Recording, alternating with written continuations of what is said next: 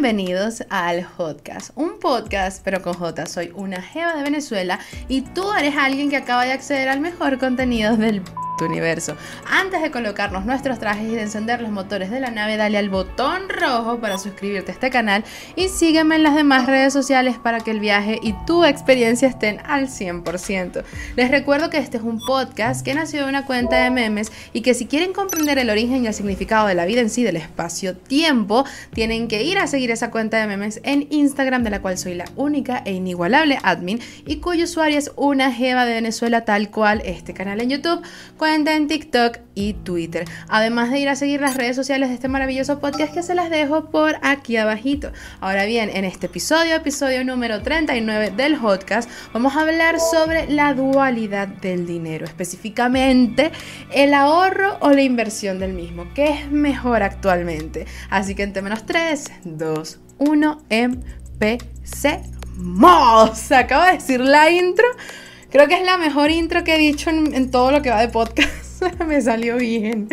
Ahora, antes que nada y primero que todo, quiero agradecerles una vez más por estar aquí conmigo, acompañándome y viendo este episodio por el cual he trabajado tanto. Este está un poco, este está un poco denso. Agárrense ahí, agárrense ahí, está un poco denso, pero vamos a. Es una, es una especie de regaño para mí misma, porque yo me he portado muy mal con el dinero, pero también es para aprender porque de los errores se aprende y si lo puedo hacer junto con ustedes, pues excelente, excelente. Entonces, habiéndoles agradecido ya una vez más por estar aquí, recuerden suscribirse, denle like, denle like y suscríbanse. Chama, que les cuesta suscribirse, nada, es gratis, es gratis, es gratis por los momentos. Ahora, entonces, ¿por qué estoy hablando de esto? Porque para mí es un dilema ahorrar. Imagínense invertir. O sea, para mí invertir es como que... ¿Qué, ¿Qué, ocurre? Yo últimamente no he ahorrado dinero porque lo estoy invirtiendo en bienes materiales, es decir, eh, comprando micrófonos, comprando aros de luces, comprando una computadora, comprando cantidad de cosas que he tenido que comprar porque, bueno, eh, muchas, muchos, o sea, yo tengo un millón de justificaciones porque eh, las tengo. y son justificaciones súper válidas de por qué no he ahorrado realmente. He comprado cosas que genuinamente necesito. Eh, tanto funcionales como trajes de baño, por dar un ejemplo, porque bueno, no tenía trajes de baño y quiero trajes de baño porque quiero ir más a la playa, o sea, me explico. Pero sí estoy muy consciente, ya está llegando el punto en el que voy a tener que decidir qué es mejor, ahorrar o invertir. Ey, para invertir hay que ahorrar primero. Entonces, definitivamente ahorrar es la opción. Es algo que me pone bastante nerviosa porque te pone a pensar en, bueno, ¿y yo hasta cuándo voy a trabajar? Hasta que me muera. Porque jubilación aquí en Caracas, Venezuela, en Venezuela en general, no, mi amor, eso no funciona. O contratar a alguien de afuera que, me, que se encargue de este, generarme una jubilación. O sea, es que hay muchas cosas de adultos que pensar. Este tema me pone los nervios de punta, me estresa muchísimo mm, porque no tengo a nadie... Eh, bueno, sí tengo. Tengo a alguien que es una persona que me ha estado presionando bastante para que ahorre, me ha estado regañando bastante para que ahorre, y yo lo entiendo y lo comprendo. ¿Y saben qué me molesta? ¿Saben qué me molesta? Que los hombres tienen como que una facilidad para invertir dinero, tienen como una facilidad para ahorrar. Claro, porque ellos no compran cosas para... Es que ser mujer es muy caro, ser mujer es muy caro, ser mujer es muy caro. Y eso es verídico, pero no le voy a echar la culpa a eso. Pero esta persona sí me ha estado eh, apoyando bastante en ese tema de ahorra, invierte, ahorra, invierte. Que bueno, por ahí se vienen proyectos, se vienen cosas, gente, se vienen cosas, se vienen cosas. Pero sí estoy muy consciente de que hay que empezar a ahorrar, eh, lo sé, lo intento, pero bueno, hay cosas que genuinamente necesito y las he tenido que comprar, hay cosas de las que yo me tengo que encargar y pues bueno, ahorrar a veces no está sobre la mesa, pero sé que en algún momento lo voy a lograr, se va a lograr, lo vamos a lograr.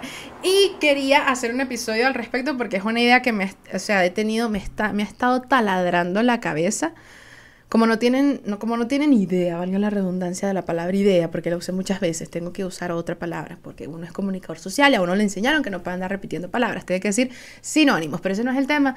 El tema es que este tema lo he... pero ¿por qué?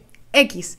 La cuestión es que este tema me ha estado rondando en la cabeza, más específicamente taladrándome el cerebro de hay que ahorrar, hay que invertir, que el futuro, que para allá, que para acá, esto, que lo otro, oye, me tiene atormentada.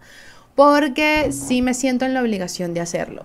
Y no siento que haya sido irresponsable con mi dinero porque genuinamente me he comprado cosas no solo que me han hecho más feliz, sino que me han hecho más saludable, que me, este, me, han, hecho estar más cómoda.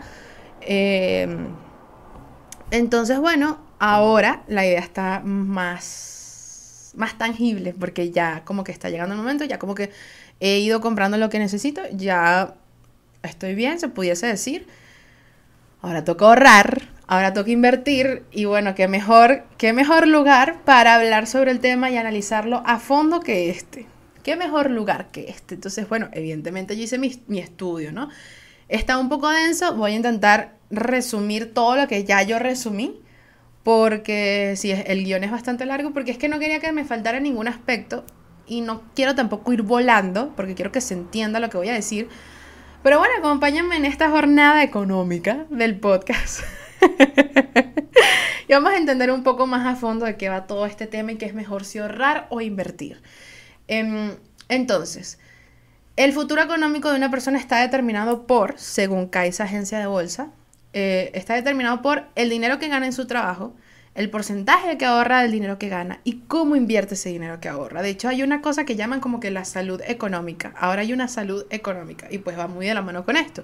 ¿Cuánto dinero ganas? El porcentaje que estás ahorrando y cómo estás invirtiendo eso que estás ahorrando o parte de lo que estás ahorrando. Entonces, primero que nada, vamos a definir el ahorro. Porque hay gente que no sabe qué significa, entonces yo no sé, pero me hago la loca. ¿Qué es el concepto que todos manejamos desde que tenemos uso de razón? Está en Wikipedia.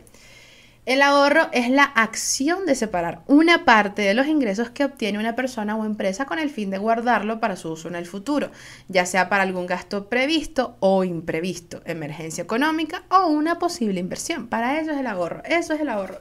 una parte del dinero que ganas que la eh, distancias de tus gastos, que es algo que está reservado para un objetivo en específico o para, em, o para eh, un imprevisto, porque imprevistos hay, los tuve y no tenía dinero ahorrado, pero bueno, eso es otra historia, eso es otro cuento, no necesitan saberlo. Anyway, eh, según banrep.gov, es una inversión a largo plazo y se convierte en un respaldo para el futuro. El ahorro se pudiese ver como una, inversión, porque bueno, el dinero va a ir entrando según lo que te vaya llegando en el trabajo, ¿no? El pago del trabajo, pues va a ir aumentando, va a ir aumentando con el paso de los tiempos, del tiempo, pero mm, sí se pudiese ver como una inversión a largo plazo, sí se pudiese ver. Pero inversión, inversión no es como tal. Porque no sé, o sea, yo siento que inversión, y eso lo vamos a ver más adelante, siento que inversión es ya cuando el dinero está multiplicándose el solo porque hay mecanismos para hacerlo, pero eso lo vamos a hablar ahorita. Ahora, ¿por qué se debería ahorrar dinero para el futuro según BBVA México? yo les traigo fuentes, mira, duras. Que yo, de hecho, siempre he sacado la información de fuentes duras, pero ahorita las estoy diciendo. Eso me lo enseñó el, el cuartico. Hay que decir las fuentes. Hay que decir las fuentes. Pero ajá. ¿No se, han, no, se han dado cuenta que yo repito muchas las cosas? O sea, como que yo las repito todas. O sea, hay veces que yo repito las cosas dos veces. Como que es un. Como Jacobo 22. ¿Se acuerdan de esa, esa, esa comiquita? Jacobo 22. 2-2, que la pasaban en Boomerang, que él, era como gago, pero su gaguera era repetir la última frase que había dicho dos veces, o la última palabra que había dicho dos veces. Tipo, él decía, eh, mire ese aro de luz, mire ese aro de luz. ¿Sabes cómo es? Así soy yo, no sé por qué. pero bueno, según BBVA México, deberías ahorrar dinero para el futuro porque facilita pagar los estudios, ya sean los tuyos o los de tus hijos, porque bueno, ya una tiene 26, ya yo vivo en un ecosistema en el que todo el mundo tiene hijos, entonces hay que hablar de hijos, ¿no? Es un apoyo en caso de emprender, evidentemente para un emprendimiento necesitas tener dinero ahorrado con el que vas a eh, eh, comprar material, eh, con el que vas a contratar personal, con el que vas a mover el emprendimiento, ¿no? Necesitas dinero, alguna parte lo tienes que sacar a menos que tengas inversionistas en tu emprendimiento. Discúlpame, lobo de Wall Street, si los tienes. Uy, importante el señor, la señora. Ajá.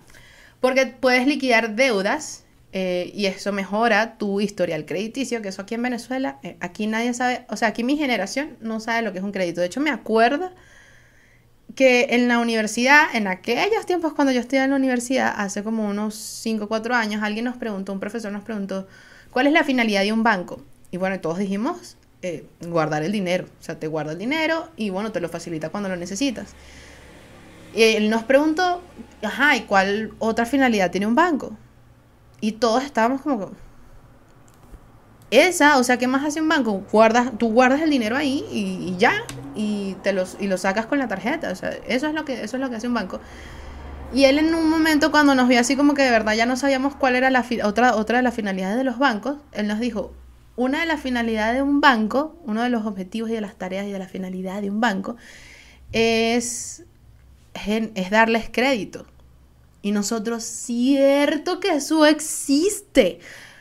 El venezolano, eh, digamos, millennial, algunos habrán pedido créditos porque lo hicieron muy jóvenes, como a los 18, pero nosotros no tenemos idea de qué es un crédito. Ahorita los bancos están empezando a hacer los movimientos para empezar a dar créditos, que es una mega trampa. O sea, el crédito que se está empezando a, visualizar aquí en Venezuela eh, en los bancos es... Yo vi una explicación en TikTok y es bastante o sea, es como para gente que tiene plata, de verdad.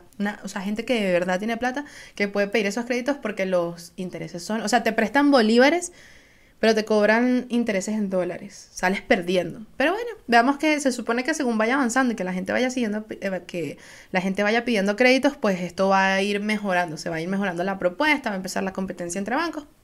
Vamos a ver, pero lo que es el venezolano no sabemos de crédito. Nuestros papás, es decir, mis padres y los padres de todas las personas que tienen mi edad, yo tengo 26 años, eh, saben lo que es un crédito, pidieron muchos créditos, pero nosotros no porque, bueno, chama, cosas que pueden decir la gente, la gente que vivía afuera, pero yo aquí en Venezuela no las puedo decir porque me puedo meter en problemas, entonces...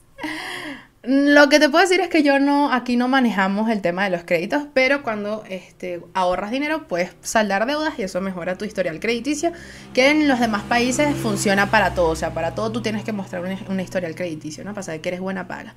Eso es lo que me han dicho mis amigos afuera. Eh, previene imprevistos, que la frase está rara, previene, previene contra imprevistos, pues evidentemente, ¿no? Esto significa tener un fondo de emergencias permite invertir en tu patrimonio, es decir, puedes comprarte una casa, puedes comprarte un carro, que al final siguen siendo, que esas son inversiones también, según las, como las hagas. Y te ayuda para el retiro, no me hablen de eso, eso es una cosa que me pone, me estresa, me angustia. Lo del retiro y la jubilación me angustia, me angustia muchísimo. Pero bueno, no vamos a hablar de eso ahorita, estamos hablando de los ahorros. Entonces, según BBVA también de México, eh, aquí te dice, ¿cómo ahorrar para el futuro? Chama, tú y yo, chamo, tú y yo, chame, tú y yo estamos aprendiendo aquí los dos juntos, ¿ok? ¿Cómo ahorrar para el futuro? Esto es una intervención para todos nosotros. ok. Hay que preparar un plan de ahorro con diferentes tipos de metas y plazos para lograrlas. Hay que conversar con las personas más cercanas, como tu pareja e hijos, sobre el ahorro. Es algo importante para que exista una visión y compromiso a nivel familiar. Esto en caso de que tenga familia eh, ya hecha por ti, no, no con tus papás, no tu familia, que si tus tíos, no, o sea, un núcleo familiar tuyo. Ser paciente y constante es clave. Ahora lo que puedas permitirte y mientras avances en tu carrera profesional y ganes más estabilidad económica, incrementa las cantidades. Hacer pequeñas inversiones de bajo riesgo y que te den la posibilidad de obtener rendimientos eh, también es válido. Y de esa forma el dinero que ahorres no perderá el valor en el tiempo. Porque todos conocemos la palabra inflación y la economía es algo tan, tan frágil. Porque, por ejemplo, aquí todos ahorramos en dólares. En Venezuela se ahorra en dólares. Yo siento que hay que ahorrar en, oro, ¿verdad? Eso, eso, según yo, debería tener más sentido. Pero bueno, nosotros ahorramos en dólares. Esa es la costumbre, esa es la cultura que tenemos ahorita. Pero hay mucha gente que dice que el dólar no tiene ningún tipo de respaldo. Gente conspiranoica, ¿no? O quizás tienen la razón. Y de un día para otro el dólar puede caer y adiós, luz que te apagaste, esos ahorros, mira. Pero el oro se supone que, que mantiene su, su valor, ¿no? Que el oro no, no fluctúa según la inflación. No sé, chama, yo, yo soy comunicadora social, yo no te sé economía. pero yo hago lo que puedo y yo investigué mi cosa. Pero esos son pensamientos míos. Anyway, ahora, ¿cómo ahorrar según según Better Money Habits by bankofamerica.com. Esa es una página web tipo, se llama bettermoneyhabits.bankofamerica.com. Dot significa punto, chama para la gente que no habla inglés. Ah, conmigo aprende, conmigo se aprende. Ahora, hay que registrar los gastos. Hay que determinar cuánto gastas, hacer un seguimiento de todos tus gastos lo que sea, cada taza de café que te tomes, las chupetas que te compraste, el desodorante que te hacía falta, todo, registra todos los gastos. Em, eh, ajá, así como las cuentas mensuales recurrentes. Porque esto sirve es para organizar la información. Necesitas registrar absolutamente todos tus gastos para organizar esa información, para tenerla ahí clara, para decir, ok, esto es lo que está pasando. ¿Ok? Ahora, incluye los ahorros en tu presupuesto. Una vez sepas cuánto gastas en el mes, puedes empezar a crear un presupuesto. Tienes que incluir una categoría de ahorros en dicho presupuesto y trata de ahorrar una cantidad con la que te sientas cómodo desde el principio. Planifica aumentar tus ahorros en el transcurso del tiempo hasta que representen entre el 15 y el 20% de tus ingresos. Lo ideal es que de lo que tú ganes ahorres el 20%. Esto es una regla de la que voy a hablar más adelante, pero ok. Ahora, lo siguiente es encontrar maneras de recortar tus gastos. Si no puedes ahorrar tanto como quisieras, es posible que sea el momento de recortar gastos. Esto significa que encuentres actividades gratis para hacer, que canceles la, suscripción de Netflix, que esperes un tiempo antes... Me ahogué con moco.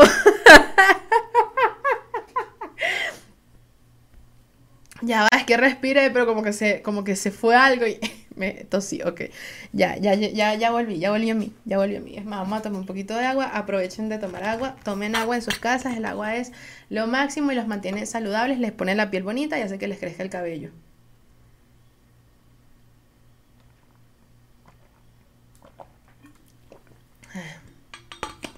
Me encanta, pero sigamos. Lo único malo es que me arruina el labial. Pero bueno, ustedes chama, yo, chama, ya después me retoco para el siguiente episodio. Porque hey, yo, yo grabo varios episodios el mismo día. Son las 10 y 56 de la noche. Este es el segundo episodio y me faltan otros dos.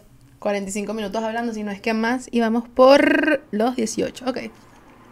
Entonces, hay que esperar antes de comprar algo. Voy a, voy, a, voy a leer esto de nuevo porque tuve la, la pausa del agua, ¿no? Entonces, si no puedes ahorrar tanto como quisieras, es posible que sea el momento de recortar gastos. Es decir, tienes que empezar a tomar en cuenta dónde puedes reducirlos, que realmente no sea, no sea algo imprescindible. Puedes hacer actividades gratis, no necesariamente tienes que salir a eh, restaurantes, eh, a lugares eh, lejos donde vas a necesitar transporte y gastar dinero en transporte a lugares donde vas a tener que pagar para participar. Puedes ir a un parque, puedes ir a pasear por un bulevar, qué sé yo, cantidad de cosas.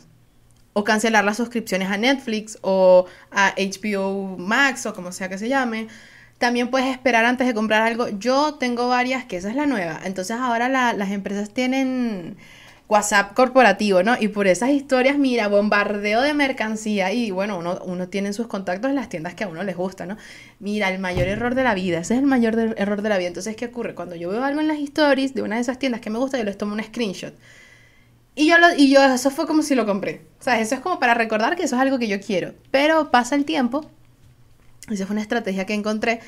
Yo dejo pasar el tiempo un poco, yo veo y, tengo mis screenshots de las cosas que quiero comprar pero a veces digo como que, o sea, ya pasa, como más y yo digo, ¿yo para qué quería esto? Yo soy loca. Entonces eso, eso es clave. Ahora, comparar el costo de salir a comer con comer en casa, eso también es muy válido y te ayuda también a ahorrar dinero porque evidentemente es más barato comer en casa que comer afuera. Y de hecho, pues, ahora, ahora puedes, porque eso era cuando uno estaba chiquito, ¿no? Que, no, que en la casa hay comida, ¿qué tal? Que no sé qué.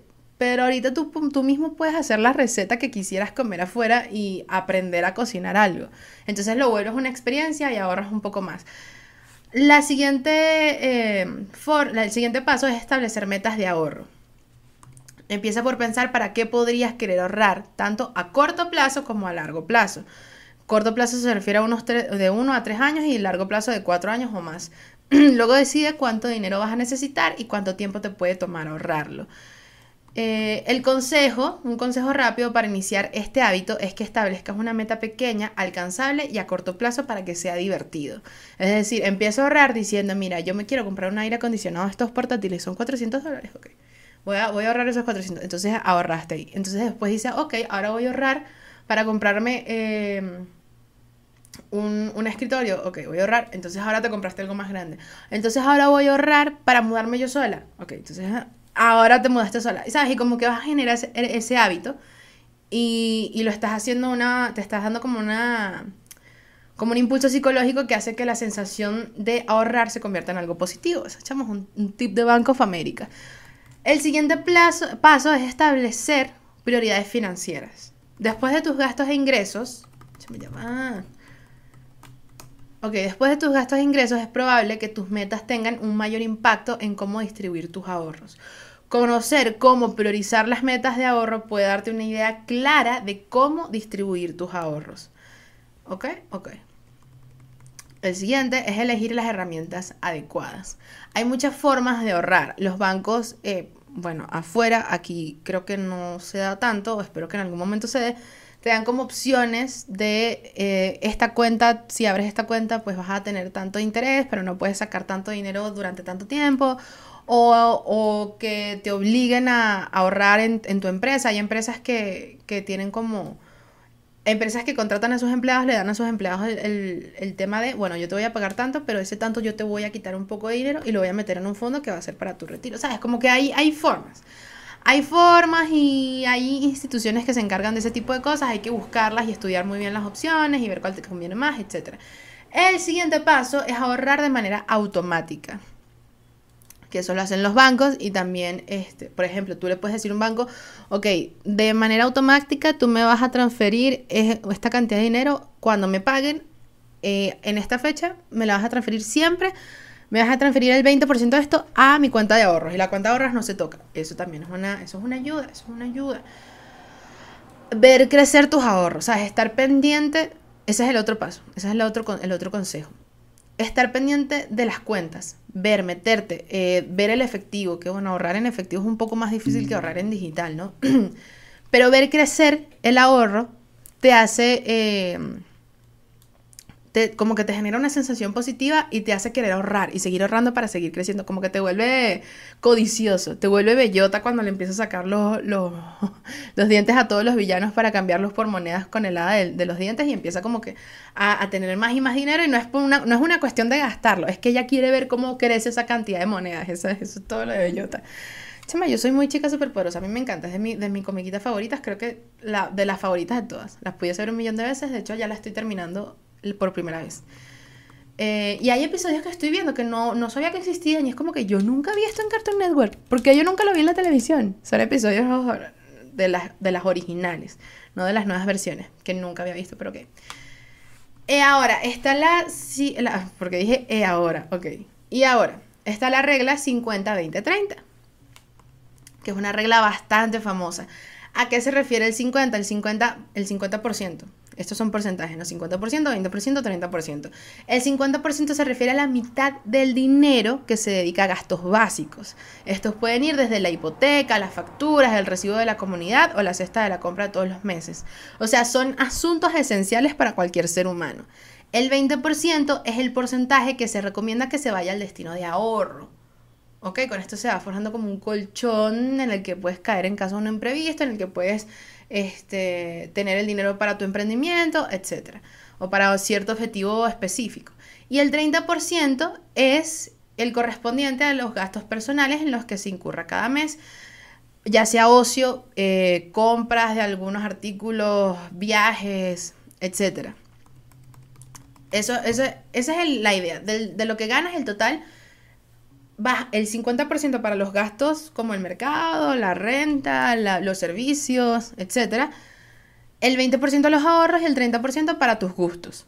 Me parece algo justo. Genuinamente me parece algo justo. Yo ya sabía de esa regla, pero es que lo que yo les digo, yo me hago la loca y hago desastre, pero bueno. Ahora, ya habiendo hablado de, de los ahorros, que es como la parte más sana de este, de, este, de este tema, vamos a la inversión. Vamos a la inversión que el tema con la inversión es que hay que ponerle cerebro, ¿sabes? Ahorrar es mucho más sencillo, pero no te da tantos frutos como la inversión. Porque bueno, ahorrar es guardar una parte del dinero. Ya, eso es todo. Eso es todo. Literalmente eso es todo. Tú divídela como la quieras dividir. Tú puedes ver en internet, te puedes fijar en, todo lo que yo te he dicho ahorita, que bueno, lo saqué de BBVA, lo saqué de Bank of America, son consejos de banqueros, de economistas. Pero a fin de cuentas el ahorro es agarrar una parte del dinero y guardarla, eso es todo. Ahora, la inversión. Ahí empieza, ahí empieza lo difícil.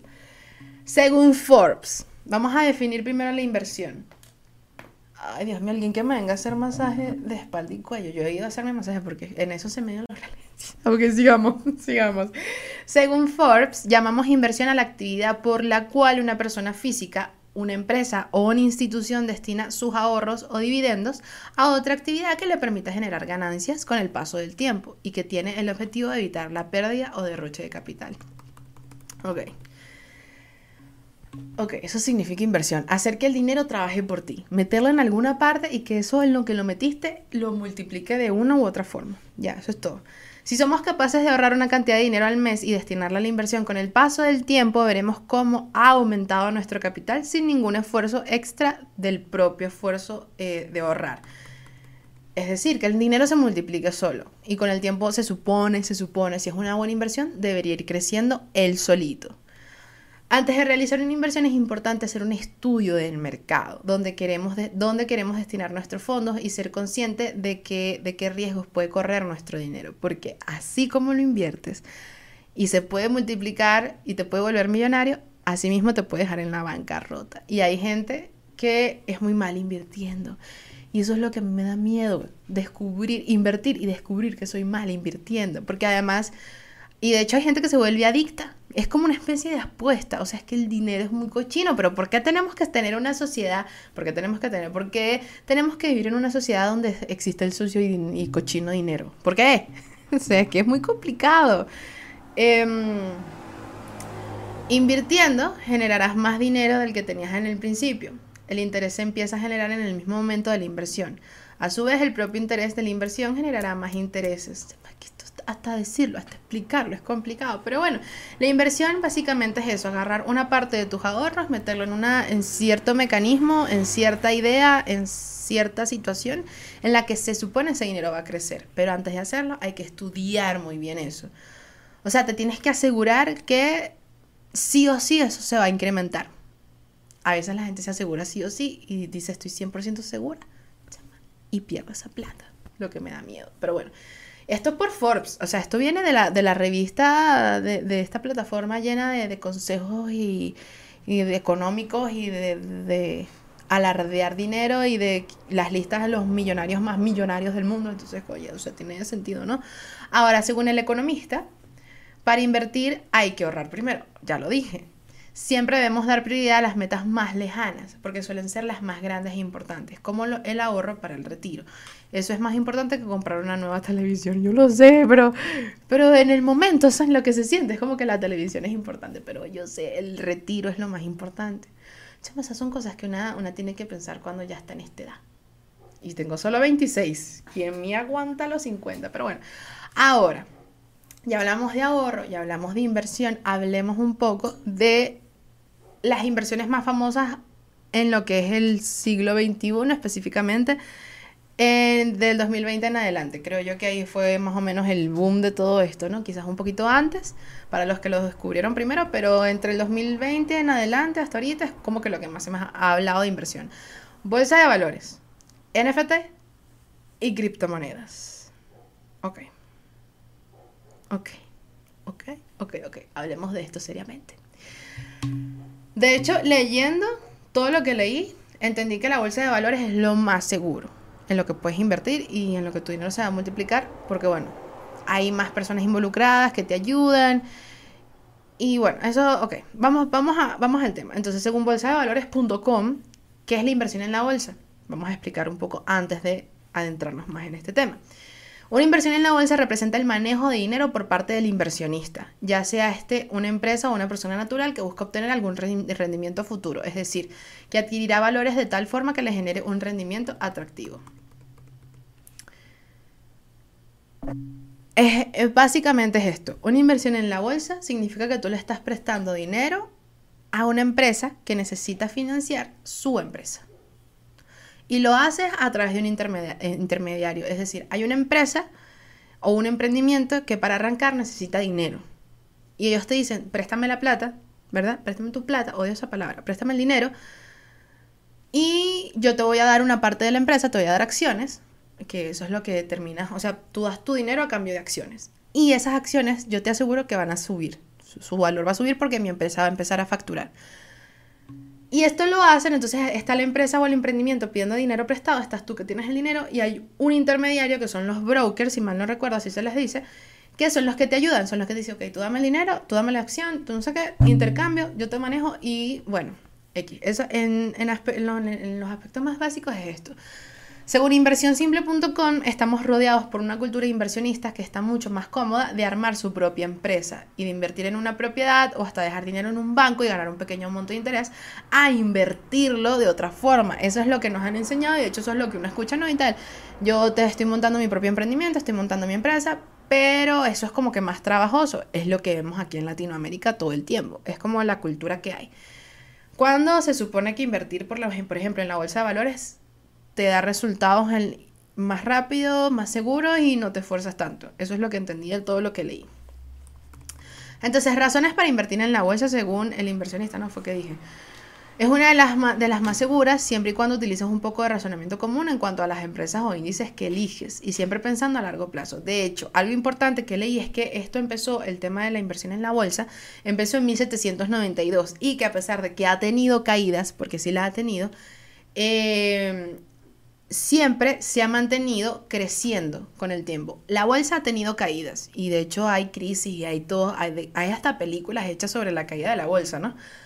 Pero en comparación a todo el tiempo que lleva y en donde está ahorita, la bolsa siempre ha ido incrementando su valor a pesar de las caídas. Entonces, bueno, según se supone que es segura porque ha tenido un crecimiento constante en todo lo que lleva de existencia, ¿no? Los impuestos son bajos, ok. Alta rentabilidad, eh, en promedio, un buen, un buen inversionista en bolsa debe sacar entre 20% a 30% en rentabilidad anual. Sin embargo, hay años que puede sacar mucho más. Como que esta es la opción más segura. Entre eh, la bolsa, criptomonedas y NFT, esta es la opción más segura. Eh, porque bueno, te trae muchos más ingresos, lo haces de una forma sin, eh, más sencilla, ni siquiera tienes que hacerlo tú mismo, sino que tú eliges o tienes un broker y ese broker como que te, te ayuda con todo este tema. También hay un tema de liquidez eh, inmediata, o sea, si tú quieres tu dinero, tu dinero lo vas a tener en tu cuenta ese mismo día o al día siguiente laboral. ¿Sabes? O sea, como que puedes entrar y puedes salirte muy fácilmente de ese tema, de la bolsa, de la inversión que hiciste. También puedes elegir en una amplia cantidad de rubros, es decir, hay empresas de tecnología, hay empresas de agricultura, hay empresas de eh, hostelería, no sé, la que tú quieras, la que, con la que mejor te sientas, tú la puedes elegir y puedes invertir en ella. Transparencia, puedes ver cómo va tu inversión en tiempo real. Hay una gran cantidad de páginas web y aplicaciones que te muestran el precio real de la acción en todas las empresas.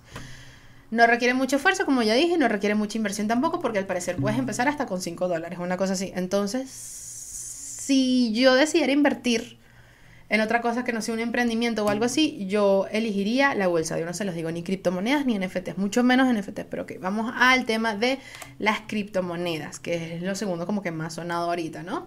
Porque bueno, la bolsa tiene mucho más tiempo que el tema de, los, de las criptos, pero las criptos ahorita están, bueno, no, no, no conozcan nombres nuevos porque lo que van a hacer es venir a hablarles de criptomonedas porque son expertos en el tema. Les encanta eso. Los hombres, no sé por qué, hay mujeres que también son muy buenas, sí, pero los hombres es como, como un instinto, o sea, como que les gusta el tema del dinero y se van por todo lo que sea eh, nuevo y tenga que ver con el dinero. Me voy a tomar agua. Recuerden tomar agua en sus casas. Este es el momento de hacer pausa para tomar agua.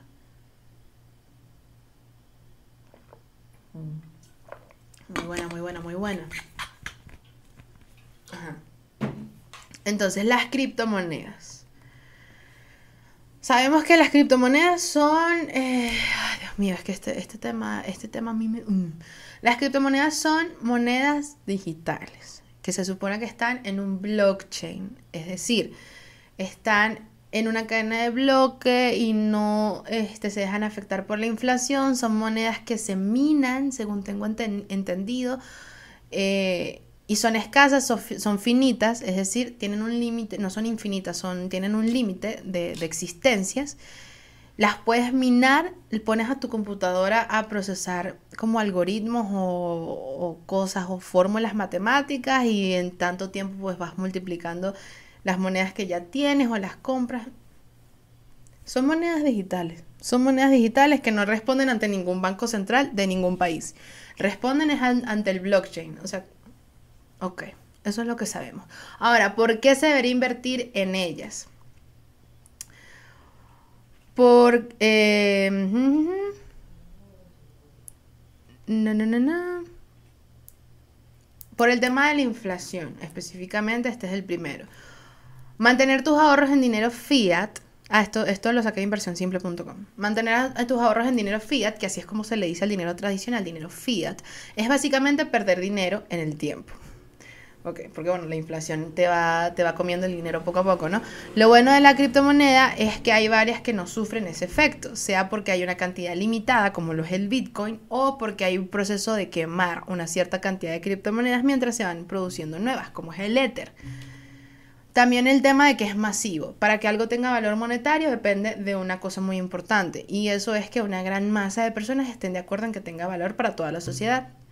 Esto comprueba que si hay mucha gente utilizándolo como medio de intercambio o de ahorro, y eso ya es una realidad, hay demasiados intereses involucrados para que esto simplemente caiga de un valor a cero. De hecho, ahorita es normal que cualquier empresa te pueda cobrar en criptomonedas. O sea, ya, ya es como global. Como que todos entendimos que sí, sí vale algo, sí vale algo. Vale algo, algo vale. Y estamos de acuerdo en eso, eso lo hace masivo y lo hace verídico hasta cierto punto. Y ok ya no es especulación, realmente funciona y bueno, los, negocios la usan. Eh, de hecho, puedes comprar en Tesla, por ejemplo, con criptomonedas, por dar un ejemplo bastante, bastante grande. Es de fácil acceso. Eh, existe una gran, una gran plataforma de exchange que te permiten comprar tus primeras criptomonedas de manera sencilla. Es sencillo, es sencillo comprarlas, es sencillo acceder a ellas, pero bueno, tienes que tener real, pues. O sea, no necesariamente mucho porque de hecho, sé que una criptomoneda sí vale muchísimo, pero hay monedas más chiquitas, como que hay centavos de esa criptomoneda que puedes ir comprando. Algo así entendí. No sé. No depende de instituciones centralizadas, es decir, el, el valor de la criptomoneda no lo va a dar un banco central y no va a estar bajo, bajo el poder de un país, por ejemplo. De hecho, creo que el, todo el tema de la criptomoneda es que de repente se convierte en algo global, ¿sabes? Como que ya, no, ya los países van a dejar de tener su propia moneda, que bueno, para eso faltará muchísimo tiempo, pero lo veo así, como que el tema de la criptomoneda significa que ya en algún momento la sociedad se va a mover toda con una misma moneda. Todos los países van a tener la criptomoneda y eso es lo que se va a usar. Ya no va a ser dólar, ya no va a ser bolívar, ya no va a ser peso, ya no va a ser, mm, no sé, rublos, ya no va a ser, ya no van ya no va, ya cada país no va a tener su moneda, sino que todos vamos a tener una. Creo que así lo veo en el futuro. Siento que por ahí va el tema de la criptomoneda. Va a llegar un punto en el que esa va a ser la moneda global. No sé qué tanto funciona eso, no sé qué tan acertada estoy, pero así lo vi cuando leí todo lo que leí, ¿no? Eh, bueno, y no requieres mucho dinero para comprar criptomonedas. Puedes comprar la cantidad de dinero que tengas, el que tengas. De hecho, puedes empezar con 5 dólares, por ejemplo. Ahora, los NFT, y de esto no soy amiga. De esto sí les digo, no soy amiga. No sé si es porque me quedé muy atrás y no evolucioné con el mundo. O no sé si es porque tengo razón y me parece muy, muy shady, me parece muy sospechoso. ¿Qué significa NFT? Significa No Fungible Token. Yo de esto me lancé una cátedra. Me lancé una cátedra para entenderlo porque ya mucha gente estaba hablando del tema hace tiempo y me molestaba no saberlo. Entonces entendí que era un NFT y por eso les digo que no soy amiga de esto. En español significa token no canjeable y quiere decir que de inicio no es canjeable o intercambiable porque lo que contiene es algo único. Es decir, no es como que tú tengas un dólar y yo te cambio un dólar por un dólar. No, no, no, no, no, no. El dólar es único. Ese billete que tienes es único. Por dar un ejemplo, eh, la Mona Lisa pudiese ser un no fungible token, un, un NFT, porque a pesar de que la puedes comprar, no hay algo que equipare el valor de la Mona Lisa. La Mona Lisa es una sola. Y lo único que, la puede eh, equiparar es otra Mona Lisa. No sé si me explico bien, pero qué. Entonces, ¿por qué invertir en un NFT? Son coleccionables. Esa es la razón. Es de colección. Por alguna, por alguna razón es algo coleccionable. Su valor no es comparable con otra. con, con algo igual a ese NFT tienen un solo propietario, lo cual aumenta su valor de exclusividad. Es que hasta el concepto no solo es raro, sino que me parece absurdo. Pero bueno, sobre todo porque esto es un tema digital y bueno, la gente dice, nada, mira, tú tienes un NFT, yo le saco el screenshot, el screenshot, el screenshot, pero bueno, la persona dice, ajá, pero yo tengo el papel que dice que yo soy el dueño. De una imagen. Ok, ok, ok, está bien. Entonces también puedes invertir en el NFT porque hay variedad. Gracias a la gran oferta que existe es posible ver la producción de varios artistas y así decir en qué invertir no me parece razón suficiente. Y lo último es que son seguros, gracias al sistema de cadenas, es decir, de cadenas de bloques, es decir, el blockchain, que es lo que estamos hablando con, con la criptomoneda también, el NFT estaría blindado contra la piratería o las copias sin autorización. El sistema protege que se pierdan los datos y la transacción es segura. No sé, lo único que yo he visto sobre los NFT que realmente me pareció interesante es que hay unos NFT que funcionan como un club de como un club de no de fans, como un club, como un club. Literalmente, si tú tienes un NFT, por ejemplo, el de los Monster Monkeys, Monkey Monster, no sé, los monos esos. Si tú tienes uno de, esas, de, esos, de esos NFT, perteneces a un club y en el club hacen fiestas y te rodeas de gente que también tiene esos NFT, que puede ser un don nadie o puede ser una persona súper famosa de Hollywood, entonces haces contactos, ahí, ahí, le veo más valor al NFT. Cuando es un NFT que te hace pertenecer a una especie de club en el que puedes sacar provecho en el que puedes sacar privilegios. Ahí lo veo. De resto no lo veo. Pero que, no sé, quizás en algún futuro lo logre ver más. Porque bueno, las cosas van evolucionando, ¿no? Anyway, Who, gracias por acompañarme en esta jornada económica del podcast. ahora, una vez terminado el viaje, quiero dejarlos con la siguiente pregunta, pero antes recuerden suscribirse al canal, darle like a este video y seguirme en las demás redes sociales, mami, que es gratis, es gratis. Ahora la pregunta es la siguiente y recuerden dejar su respuesta en la caja de comentarios que está aquí abajito. ¿Ahorrar o invertir? ¿Qué prefieres? Thank you.